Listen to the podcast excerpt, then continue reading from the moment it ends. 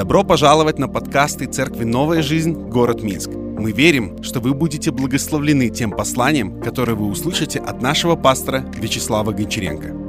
Ну что ж, дорогие друзья, будем рассуждать сегодня. И эту тему этой проповеди я назвал а, «Следовать за облаком». «Следовать за облаком». Давайте прочтем из книги чисел, чисел 8 главу 15 стих, и он такой текст достаточно длинный. Я верю, что вы открыли свои Библии и будете следить вместе со мной. И пусть Господь даст нам сегодня насладиться этим общением, да, насладиться нам Божьим присутствием и тем словом, которое мы услышим сегодня. В тот день когда поставлено было скиния, облако покрыло скинию откровения, и с вечера над скинию как бы огонь виден был до самого утра. Так было и всегда. Облако покрывало ее днем и подобие огня ночью.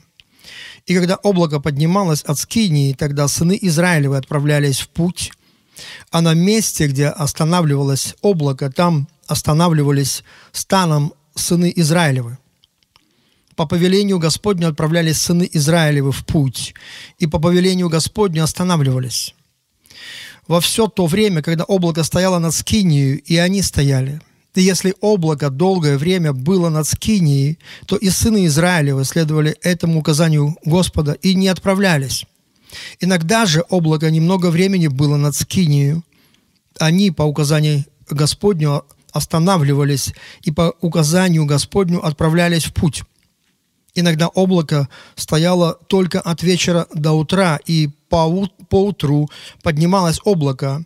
Тогда и они отправлялись, если день и ночь стояло облако, и когда поднималось, и они тогда отправлялись. Если или если два дня, или месяц, или несколько дней стояло облако над Скинию, то и сыны Израилевы стояли и не отправлялись в путь. А когда оно поднималось, тогда отправлялись по указанию Господню останавливались и по указанию Господню отправлялись в путь, следовали указанию Господню по повелению Господню, данному через Моисея. Очень интересная история. Это история о том, как Бог вел свой народ, когда Он вывел его из рабства египетского. И вот они идут по пустыне, и они уже сделали эту скинию, они уже имеют понимание, как служить Богу. Есть уже и священство. И самое главное здесь, знаете, Бог присутствует посреди своего народа, и Он видимым образом присутствует. Над Скинию есть огненный столб ночью и облако, облачный столб днем. И мы видим, здесь очень так сильно в глаза бросается, что Видите, эти, это путешествие Божьего народа, это, оно не было в руках Моисея, то есть это было в руках Бога. И так подробно все написано, что даже если вот облако, оно стоит, может быть, там несколько дней, и сыны Израилевы должны стоять, и потом оно движется, и они должны двигаться. Но знаете, ведь э, вот представьте двух, э, э, ну, два миллиона человек – более даже, чем 2 миллиона человек, вот они движутся. Но когда они останавливаются, и им нужно эм, для ночлега на, разбить лагерь, чтобы были палатки, знаете, все это, может быть, с этих повозок поснимать, повесить там, где нужно, для удобства. И вот, знаете, представьте, они уже все пол, полностью, может быть, ну, э, ожидая, что они двинутся в путь, может быть, через месяц. Но облако стоит всего лишь один день или два дня. И потом облако движется, и они все понимают, что все, нам нужно, нужно подниматься, нужно двигаться вперед. И, знаете, так вот все их путешествие, через всю это путешествие по пустыне, облако, оно двигалось, оно стояло, они должны были стоять, оно двигалось, и им нужно было, нужно было двигаться. И мы видим так, что, видите, все это было в руках Бога, и у Моисея не было никакого плана, как двигаться. То есть Бог вел их. есть, и я думаю вот о чем, что Бог, Он хотел научить их ходить за облаком. И чтобы они не привыкали к одному месту. Чтобы, потому что когда люди сидят на одном месте, то они прилипают, прилепляются сердцем. И они устрояют свой быт, они, конечно, хотят, э, чтобы было все комфортно. И, может быть, в об, об, обыденной, обыденной как бы жизни это все в порядке вещей. Вот. Но там, когда Господь учил свой народ, и Он вывел их и, и водил по этой пустыне, знаете, Он был автором, да, когда нужно двигаться, когда нужно стоять. То есть это не было в руках Моисея. И мы видим, что Бог хотел, чтобы они постоянно двигались. И не просто, чтобы они шли, но чтобы они научились ходить за Ним. Когда Он идет, дает им это знамение, да, облако идет, значит, они должны встать, и они должны пойти за Ним. Потому что только под облаком э, будет благословение. Только там, где Бог, будет благословение. То есть нельзя быть вне облака. И написано, что они были под облаком. И все это время, то есть они не отлучались от этого, от скинии и э, облака, и этого огня, э, который шел вместе с ними также ночью. Они были в, вместе с Богом, двигались вперед. Поэтому я верю, дорогие друзья, что Бог, так как Он водил свой народ тогда, это как образы будущего, я верю, что Бог хочет вести свой народ во все времена. И, наверное, все-таки, знаете, вот зависеть от Господа, это все-таки, наверное, величайший пилотаж, когда когда э, просто э, ты можешь научиться двигаться за тем облаком, которое есть в твоей жизни, внутри тебя, как Дух Святой ведет тебя, ибо все водимые Духом есть сыны Божьи. То есть Господь хочет, чтобы мы были Его сынами, дочерьми. И э, вот признак этого, то, что мы умеем ходить за Господом. То есть мы можем слышать Его голос, да, как написано, что овцы знают голос своего пастыря и следуют за ним. И нам всем нужно научиться, чтобы мы понимали, что Господь желает, чтобы у нас были такие навыки, привить нам такие навыки, навыки что мы когда стали Христовы, когда стали Божьи, тогда мы не, не должны жить сами по себе. То есть наша жизнь, она уже принадлежит Богу, и мы должны следовать за Ним, куда бы Он нас ни повел. Конечно, по-человечески это может быть э, трудно, особенно тем, которые там жили в пустыне, потому что срываться с, уже с места, знаете, все собрать, да, и, и, и снова, снова двигаться, только сели, только, может быть, разложили костры. И потом снова, знаете, такой звук, что нужно двигаться вперед. Вот. Конечно, знаете, вот есть э, по-человечески хочется таких тишины, какой-то гарантии, стабильности. Вот. Но я думаю, что нам нужно научиться тому, что Бог в этой жизни, Он должен стать нашим всем. Он должен быть нашей э, гарантией. Он должен стать нашим настроением. Я вот недавно думал о том, вот если бы спросить у апостола Павла, апостол Павел, как твое настроение? Я уверен, что он бы сказал бы, Иисус, мое настроение. Знаете, Господь должен стать для нас всем. Он наша жизнь, Он должен стать всем мы должны понять, что без Него, вне Его нет никакой жизни, нет никакого благословения. Его присутствие, вот что на самом деле, в чем нуждается каждая душа, каждое, каждое сердце.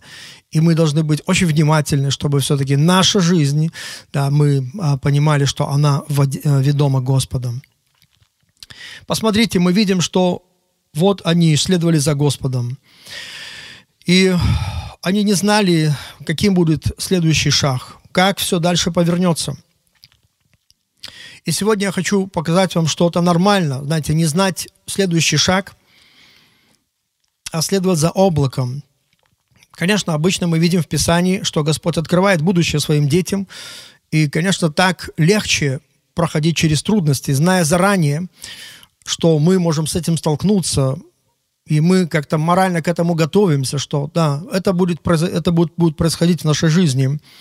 Но я также вижу в Писании, что не все Господь открывает своим детям. И многие подробности мы не будем знать. Мы видим, что Бог так поступает. Он также сказал, помните Аврааму, он сказал, выйди и будь странником, будь путешественником. И мы видим в послании к евреям, 11 главу, 8 стих написано, что «А веру Авраам повиновался призванию идти в страну, которую имел получить наследие, и пошел, не зная, куда идет». Вот эта фраза «не зная, куда идет», она очень странная. Как вот этот муж, муж Божий, великий человек, отец веры, вот он шел, но написано, что он не знал, куда идет. Видите, есть вещи, которые люди не будут знать, Бог не покажет им точно. И Господь не показал ему страну или город, но Он просто сказал ему идти. Понимаете, как бы в, в этой жизни бывает. Просто идти. И, конечно, не, неопределенность, а, она нас всех беспокоит. То есть, как бы это понятно, мы а, не терпим неясности. Мы хотели бы вот такого ну, такой определенности, ясности, четкости, комфорта да, для своей души. Но, тем не менее, мы видим, что это происходит в жизни людей. И мы видим в Библии, что многие не знали наперед многих событий своей жизни. И они говорили, мы видим на страницах Библии, как Елисей сказал, Бог это не открыл. Бог мне это не открыл. Знаете, он был великий пророк, но есть вещи, которые Бог ему не открыл, он был в растерянности. Иаков а, однажды сказал, а я и не знал, я и не знал, что Бог присутствует на этом месте. Видите, он не знал об этом. Есть вещи, которые мы не можем или не знаем э, по каким-то причинам. Апостол Павел, величайший ум, новозаветний а, апостол для, язычников, помните, он как-то говорит, мы не знаем, мы не знаем, о чем молиться, как должно. Как это? Апостол Павел, ты не знаешь, о чем молиться. Да, он пишет об этом. Послание к римлянам он пишет, да, мы не знаем. Вы знаете, иногда Бог, он как бы не, не откроет специально э, ситуации определенные, будущее даже. Э, и я думаю, что есть в этом одна его такая божественная цель для того, чтобы мы научились жить верою. Жить верою. Просто ему доверять. Даже тогда, когда ты не знаешь, когда, может быть, все неясно в твоей жизни, но просто ему доверяй. И вера в, э, в том состоит, что мы сохраняем покой, даже не зная ответы на многие вопросы. Просто сохраняем, потому что у нас есть Господь. Мы не оставлены, мы не одни. Он у нас есть и Он обо всем позаботится. Я верю таким, знаете, всем сердцем, что у нас Он есть, и Он обо всем позаботится. Вот если, например, спросить у Моисея, вот заранее, наперед, знает ли он, э, как люди будут жить в этой пустыне. Моисей, ты вывел 2 миллиона человек, вы идете по пустыне. Как вы собираетесь э, э жить вообще? Ты представляешь, сколько нужно еды, сколько нужно э, воды, сколько всего нужно для того, чтобы вы жили в этой пустыне. Где, где что будут люди э, есть, что будут пить. И, конечно же, Моисей бы ответил вам, я не знаю. Может быть, даже он кричал бы, я не знаю. И действительно, он не знал ничего. Вы знаете, вот есть люди, которые сегодня очень э, зацикливаются и некоторые вещи, которые они не знают, они держат их, и они не могут идти вперед, потому что им хочется иметь определенных гарантий, и тогда они могут только двигаться. И потому, потому они ожидают, чтобы вот было все ясно в их жизни. И но, но проходят годы, иногда эта, эта ясность, она как бы ну, не, ну, яснее не становится. И тогда они теряют свою жизнь. Многие не женятся, не женятся, например, потому что, ну, как-то не ясно, а где мы будем жить.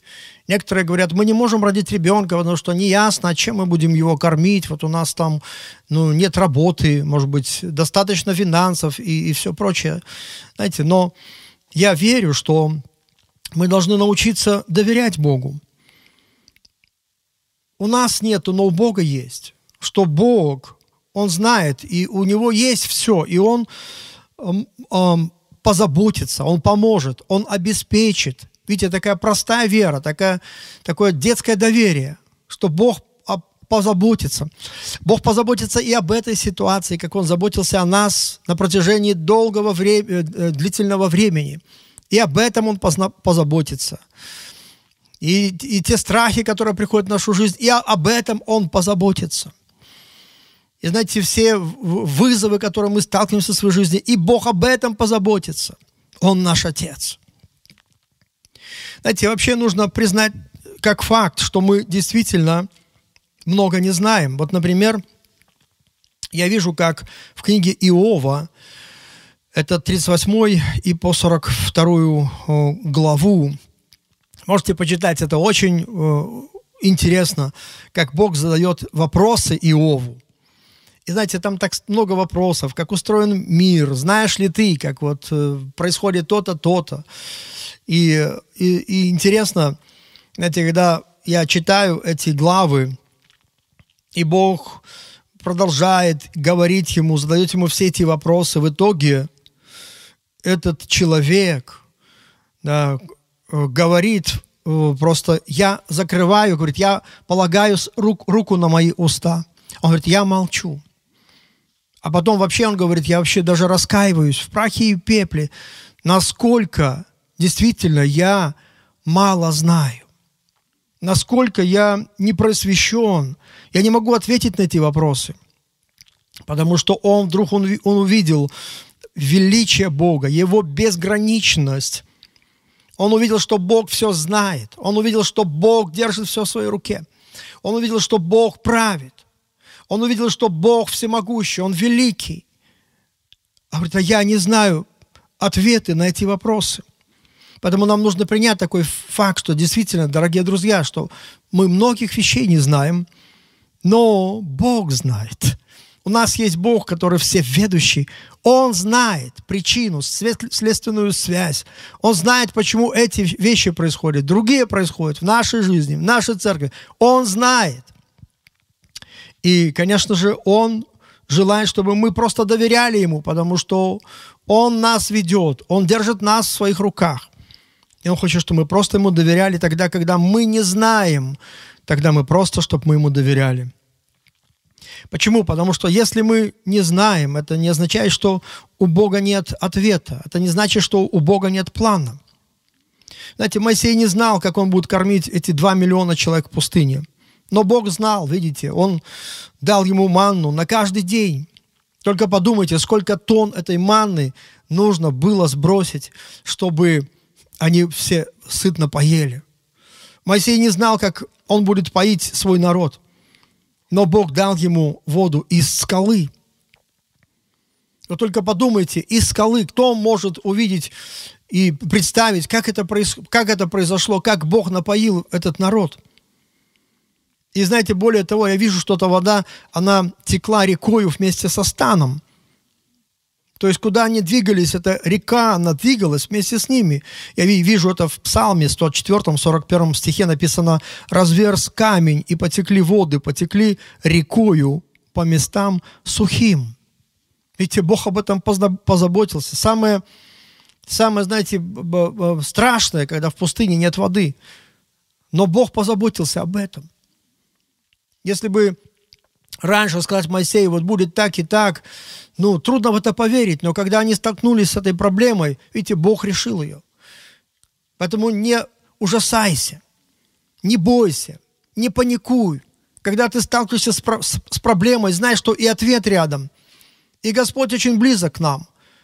И есть двери, которые Бог открывает, которые, может быть, ты даже не можешь об этом подумать. Видите, там все, все пришло, все обеспечение к ним. Потому когда у нас нет ответов на наши вопросы. Мы должны просто знать, что у Бога есть ответ. И вот что мы действительно должны знать, я читаю Римлянам 8, 28, при том знаем, а вот это мы знаем, и что мы должны знать, что любящим Бога, призванным по Его изволению, все содействует ко благу. А 26 стих, чуть раньше, мы видим, что апостол Павел говорит, мы не знаем, мы не знаем, о чем молиться, как должно молиться вообще. Но в 28 стихе он уже говорит, а мы теперь знаем. Вот что действительно мы знаем, что любящим Бога, призванным по Его изволению, все содействует ко благу. То есть Бог обо всем позаботится. И даже любую самую такую, может быть, худую ситуацию Он превратит в благословение. Поэтому Бог Он приготовил решение вопроса. Он, он при, готовит решение вопроса каждый раз. Знаете, у него все схвачено. То есть он никогда не теряется. Что будет дальше, он никогда не паникует. Бог на троне. Иисус на троне. Он царь великий. Вы помните, как Авраам, он шел на гору моря, и Бог повелел ему принести в жертву его, своего сына Исаака, единственного сына. Это был глубокий прообраз того, что Иисус Христос будет принесен за весь мир. И вот здесь идет Авраам, и они вместе с Исааком. Исаак несет этот хворост на своей спине. Авраам несет огонь. И вот они приближаются к этой горе. И вдруг Исаак, он спрашивает своего отца, говорит, папа, где, а где жертва? У нас есть дрова, у нас есть огонь, а где жертва? Где, где же жертва?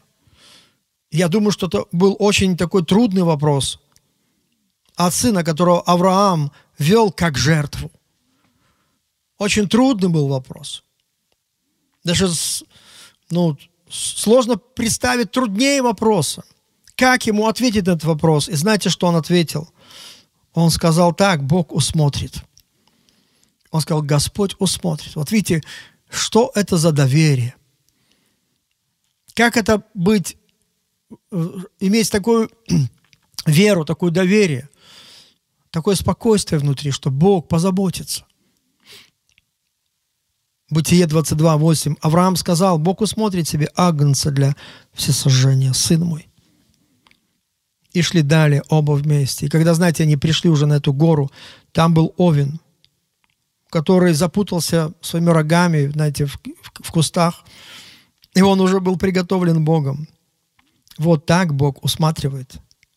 То есть Он уже приготовил благословение – там, где ты оказался, и ты задаешь трудные вопросы, а Бог уже приготовил свое благословение для тебя. Знаете, дорогие друзья, вот о нашей церкви я вспоминаю, знаешь, нашу всю историю. И 31 год, и мы столько прошли, прошли на самом деле. Мы столько прошли, и скажу вам пророчески, и сколько еще мы пройдем вместе. И вот я вспоминаю, очень трудно, знаете, все это перечислять. Вы были свидетелями эм, разных событий, но о чем мы точно можем сказать, что в каждый период было какое-то решение от Бога. Было какое-то решение от, Бога. Потому что, знаете, вот есть земные такие обстоятельства, мы можем назвать их искушениями там, человеческими, дьявол восстал. Но как бы ни было, я хочу сказать, дорогие друзья, никогда не, не будем исключать облако, под которым мы находимся. Иногда люди видят настолько проблемы, как люди создают им, дьявол им создает, что не забывают, что они народ Божий. Давайте никогда не забудем, что мы Божий народ. И у нас есть облако, которое ведет нас.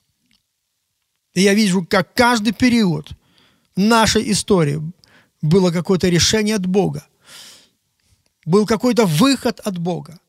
Бог нечто всегда совершал. Я ему за это очень благодарен и верю сейчас, что у Бога приготовлен выход из этой ситуации также. Псалом 26. Недавно читал, он очень коснулся меня.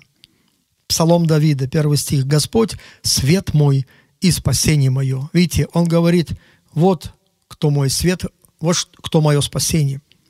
Видите, Господь действительно хочет быть для нас всем. Кого мне бояться? Господь крепость жизни моей. Кого мне страшиться? Третий стих. Если ополчится против меня полк, не убоится сердце мое. Если восстанет на меня война, и тогда буду надеяться. Посмотрите, какое глубокое доверие в сердце человека Божия Давида. Какое глубокое доверие. Он говорит, что могут восстать такие вещи, от которых, знаете, ну просто ну, волосы шевелятся. Полк. Это такая угроза. Он говорит, не убоится сердце. Как это? Если восстанет на меня война, война это, не знаю, это очень страшно. Недавно я слышал, как мне, мне, мне рассказывали про, про одну женщину, которая прошла всю войну. Она четыре года была на войне. И она говорила своему сыну, она говорит, сынок, вот что угодно, голод, что угодно, я не знаю, болезнь там, но, но только не война, только не... Знаете, не знаю, что может быть более ужасное. И вот Давид говорит, и тогда буду надеяться. Видите, какая глубокая надежда есть в сердце этого человека, была в, это, в сердце этого человека. А надежда написана не, посл... не постыжает. Наша надежда не просто, что какая-то случайность подвернется, не просто каким-то образом что-то произойдет. Наша надежда на Бога, что Бог правит. Наша надежда, что Он наше упование. Наша надежда, что Он держит все в своих руках, под своим контролем и ведет нас. У нас есть то облако, которым Господь нас ведет – и надежда на Господа не постыдит нас. Знаете, как недавно слушал э, э, проповедь э, э, Бенихина, он рассказывал интересную историю, как он начинал. Он был таким, знаете, молодым, горячим человеком, когда пережил Божье прикосновение в своей жизни и и от э, Кэтри Кульман, он как бы принял это помазание, которым затем он служил многим-многим людям. И он рассказывал, говорит, что однажды его пригласили, когда Кэтрин, она уже отошла к Господу, его пригласили через год э, после этого, чтобы почтить ее память. И дали ему такую возможность, чтобы он проповедовал. Он говорит, я не мог поверить. Говорит, я, я никогда не знал эту женщину. Я я даже не знал, ну, э, чтобы что-то о ней рассказать. Только присутствовал на, их собра... на ее собраниях и принял вот это помазание Святого Духа для своей жизни. И говорит, когда собрался, говорит, огромный зал, столько людей приехало, которые хотели почтить эту память. Говорит, я вышел на сцену и решил спеть. Я, говорит, начал петь песню, и, говорит, как-то слишком высоко, октаву, говорит, не попал. И говорит, мне так было неловко. Я вообще думаю, ой, боже, что вообще происходит? Я здесь позорюсь на этой сцене. И говорит, я просто опустил руки сказал, о, Господь, я не могу. И как говорит, как только я сказал, я не могу, или что-то сказал, я не могу, я не знаю. И вдруг он, слышал, он услышал голос. Это хорошо, что ты не можешь. Это хорошо, что ты не знаешь потому что теперь я могу. И в это время, говорит, я говорит, ничего не говорил. Но в это время все э, сотрудники Катри Кульман, которые служили с ней, которые знали, что такое Божье присутствие, говорит, они забегали, они начали, куда побежали, говорит, я просто увидел движение, и говорит, и затем я увидел, как четыре часа подряд Бог исцелял людей.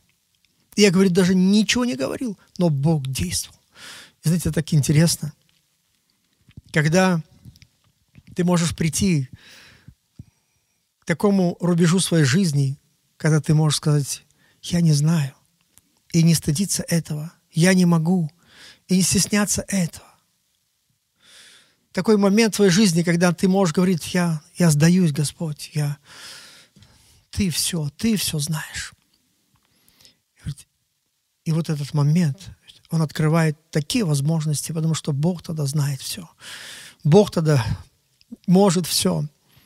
Я хочу сказать, дорогая церковь, братья и сестры, может быть, и мы подошли сегодня к такому моменту, где мы можем сказать, ну, что дальше, Господь? Я не знаю. И мне хочется услышать, чтобы каждый из вас услышал, что Бог скажет, я знаю. А теперь я могу, ты не можешь, а теперь я могу и Бог произведет великие чудеса.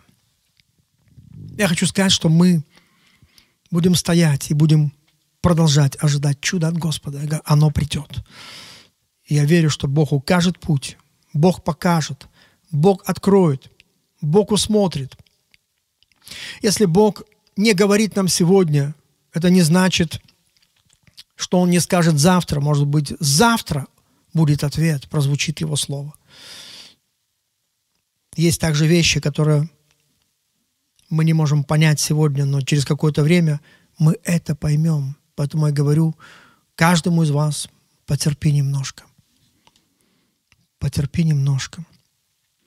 Поэтому давайте, дорогие друзья, будем оставаться в мире. Давайте будем оставаться в покое. Давайте будем оставаться в вере. Давайте будем оставаться в доверии Господу. Может быть, в том таком доверии, в котором мы еще не оставались. Просто доверимся Ему.